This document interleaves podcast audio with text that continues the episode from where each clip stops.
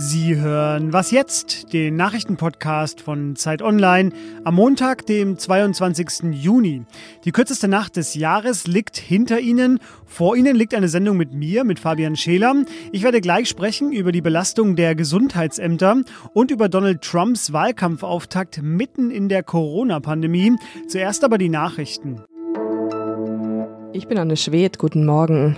Bundesinnenminister Seehofer will Strafanzeige gegen die Kolumnistin Hengeme Jakubi Farah stellen. Sie hat in der Tageszeitung Taz einen kritischen Satireartikel über die Polizeiarbeit geschrieben. Darin setzt sie die Polizisten unter anderem mit Müll gleich. Seehofer sagte, eine Enthemmung der Worte führe unweigerlich zu einer Enthemmung der Taten und zu Gewaltexzessen. Er verwies in dem Zusammenhang auf die Krawalle und Übergriffe auf Polizisten in Stuttgart am Wochenende. In den sozialen sozialen Netzwerken gibt es starke Kritik gegen Seehofer. Die Kritiker werfen ihm unter anderem einen Angriff auf die Pressefreiheit vor. Im Schlachtbetrieb Tönnes im Kreis Gütersloh sind bereits mehr als 1300 Corona-Infektionen von Mitarbeitern bestätigt. Gesundheitsminister Spahn befürchtet, dass der Ausbruch von dort auf ganz Deutschland übergreifen könnte. Die angeordnete Quarantäne müsse deshalb dringend durchgesetzt werden. Der nordrhein-westfälische Ministerpräsident Laschet sagte, es werde zwar erstmal keinen Lockdown geben. Er schließe aber nicht aus, dass strenge Kontaktbeschränkungen wieder eingeführt werden. Die Schulen und Kitas in Gütersloh wurden bereits geschlossen. Redaktionsschluss für diesen Podcast ist 5 Uhr.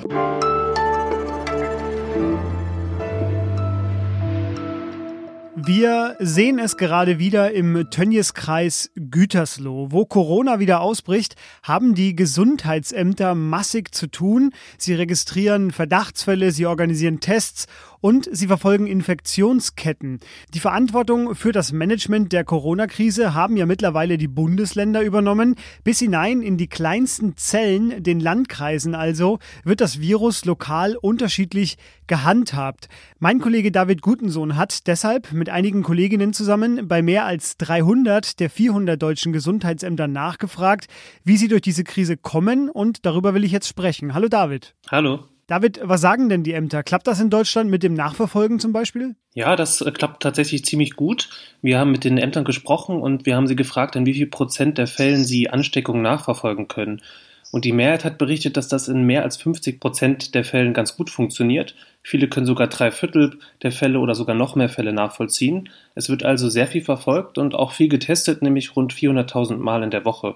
Das ist schon recht beeindruckend. Jetzt gibt es äh, eine weitere Aufgabe für die Gesundheitsämter. Da geht es um die Einreise nach Deutschland. Also wer aus einem Risikogebiet kommt, derzeit äh, vor allem aus Schweden, der muss in eine zweiwöchige Quarantäne. Die Gesundheitsämter haben die Aufgabe, diese Quarantäne anzuordnen und auch zu kontrollieren. Jetzt ist meine Frage, können die das denn überhaupt? Sind die dafür personell ausgestattet? Ich meine, Europa öffnet ja gerade wieder seine Grenzen und das muss ja irgendjemand überwachen. Ja, das ist doch wirklich eine große Herausforderung für die Ämter. In unserer Umfrage haben mehr als die Hälfte der Ämter angegeben, dass sie sich finanziell gar nicht gut ausgestattet fühlen. Das zeigt sich vor allem eben an diesem krassen Personalmangel, der sich wiederum daraus ergibt, dass die Ärzte in den Gesundheitsämtern deutlich weniger verdienen als in Kliniken oder beispielsweise Arztpraxen. Ihr Tariflohn ist in den Ämtern also viel zu niedrig das hat dazu geführt, dass viele Ämter jetzt Personal aufgestockt haben, aus anderen Abteilungen abgezogen haben. Aber das ist natürlich auf Dauer keine Lösung, um eben diese neuen Aufgaben alle erfüllen zu können. Wer organisiert eigentlich die Arbeit der Gesundheitsämter? Macht das jeder unterschiedlich? Machen es alle gleich? Gibt es da eine einheitliche Strategie? Ja, die Ämter, die sind da total für sich alleine verantwortlich. Klar, die sprechen sich schon mit Kommunen, mit den Landkreisen ab und bekommen auch Anweisungen von den Landesregierungen. Allerdings gibt es Stand heute in den meisten Regionen Deutschlands einfach keine landesweiten Teststrategien. Das hat uns bei der Recherche auch echt überrascht. Da sind viele Gesundheitsämter einfach auf sich alleine gestellt und die müssen selbst entscheiden, ob sie beispielsweise Pflegeheime, Krankenhauspersonal oder Risikogruppen testen. Das Gesamtbild zeigt also, dass es keine Teststrategien gibt und es mehr personelle Ausstattung braucht, damit die Ämter beispielsweise auf eine zweite Welle ganz gut vorbereitet werden. Ja. Das war David Gutensohn mit einem Einblick in seine Gesundheitsamt-Recherchen. Den ganzen Text dazu, den verlinke ich hier natürlich. Und David ist übrigens auch Teil des Teams, das seit Beginn der Corona-Pandemie regelmäßig und stetig die Gesundheitsämter nach den aktuellen Zahlen abgefragt hat. Das war eine und war und ist eine Mammutaufgabe. Vielen Dank dir, David. Ja, sehr gerne.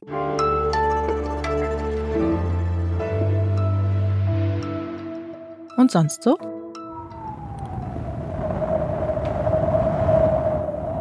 Verchojansk, diesen kleinen Ort in Sibirien, den kennen Sie vermutlich nicht, wenn überhaupt aus einer dieser mutigen ZDF-Auslandsreportagen, in der alles, wirklich alles, auch die Reporterin sofort einfriert. Minus 67,8 Grad ist der gemessene Rekord in diesem Ort.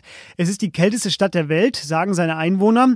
Und ich würde mal sagen, das war mal. Klimaforscher bezeichnen die aktuelle Lage als alarmierend. Eine Hitzewelle hat nämlich Sibirien erfasst. Verchojansk meldete einen neuen Rekord Rekord mit 38 Grad plus im Schatten. Normal wären für diese Jahreszeit so um die 12 Grad.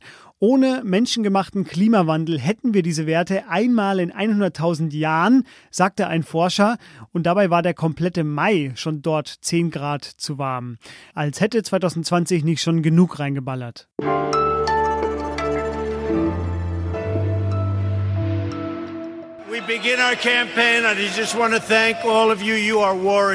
Wir starten in den Wahlkampf und ihr seid Krieger. Eigentlich war Donald Trump am Wochenende an einem seiner Wohlfühlorte, in einer seiner Wellness-Oasen, nämlich in Tulsa in Oklahoma, wo ihn 2016 eine überwältigende Mehrheit auch zum Präsidenten wählte.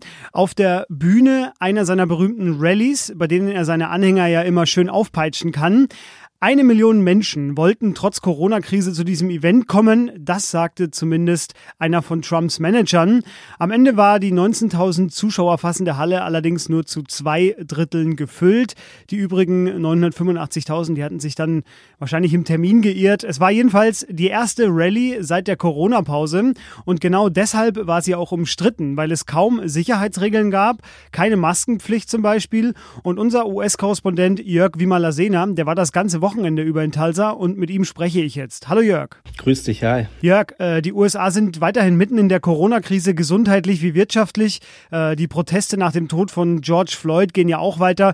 Trump hat eigentlich viel zu erklären, gerade im Wahljahr. Hat dich denn seine Rede dahingehend überzeugt? Also mich muss er ja nicht überzeugen. Ich äh, darf ja hier nicht wählen, aber ich fürchte, dass er auch sonst eher nur seine besonders überzeugten Unterstützer angesprochen hat. Ähm, drei Monate lang konnte er nicht reden und äh, er hat seine Standardrede definitiv angepasst. Es gibt sehr lange ausdauernde Rants gegen seinen mutmaßlichen Gegner Joe Biden, der dement sei und ähm, die Demokraten, die einem die Waffen klauen wollen und ähm, George Floyd und die Rassenunruhen im Land und die Polizeidebatte hat er eigentlich fast gar nicht äh, angesprochen und man merkt gerade definitiv, dass ihm so ein bisschen die positive Vision äh, für das Land äh, fehlt. Jetzt hat äh, die Ankündigung dieser Rallye schon relativ breites Entsetzen vorher ausgelöst, mitten in der Pandemie in einer geschlossenen Halle.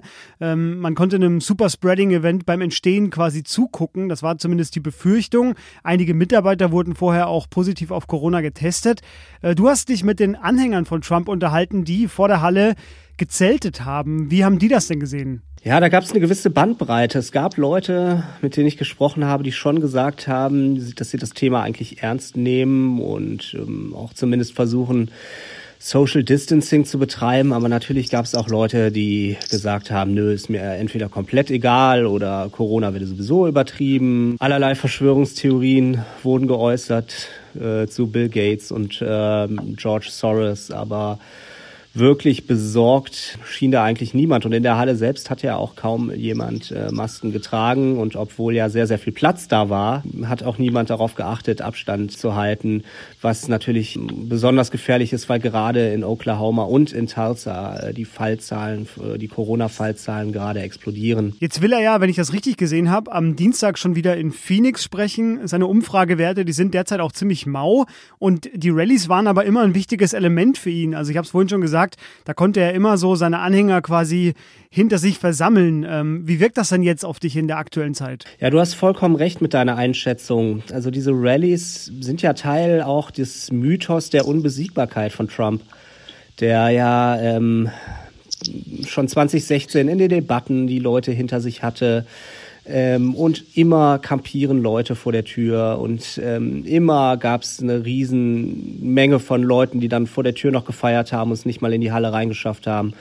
Und jetzt, du hast es ja eben schon gesagt, die Halle war bestimmt zu einem Drittel leer. Ähm, die Bühne, die draußen stand, für die Leute, die es nicht reingeschafft haben, ist am Abend abgebaut worden. Mir ist es auch selber schon am Vortag aufgefallen, dass da wenig, wesentlich weniger Leute gezeltet haben, als ich das eigentlich sonst von Trump-Veranstaltungen gewöhnt war. Und ähm, dieser Mythos zerbricht jetzt natürlich, weil offensichtlich äh, viele äh, Trump-Anhänger auch gesagt haben, ja, natürlich äh, möchte ich gerne meinen Präsidenten reden hören, aber meine Gesundheit ist mir wichtiger.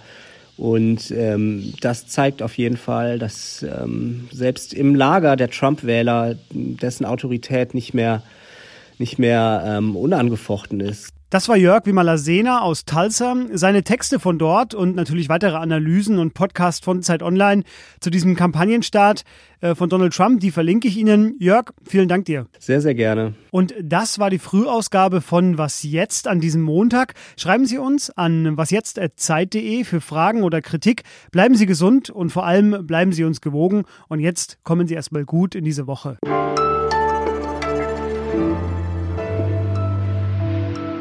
Donald Trump hat bei seiner Rede in Tulsa auch über Angela Merkel gesprochen und ich finde, das hat Songpotenzial. Angela, please. Angela. I said, no, Angela. Angela, please. Yes. Don't say that, Angela. We, it's true. You know who I'm talking about. Nice. Uh, by the way, very nice woman, very good negotiator. Angela, please. Don't say that, Angela.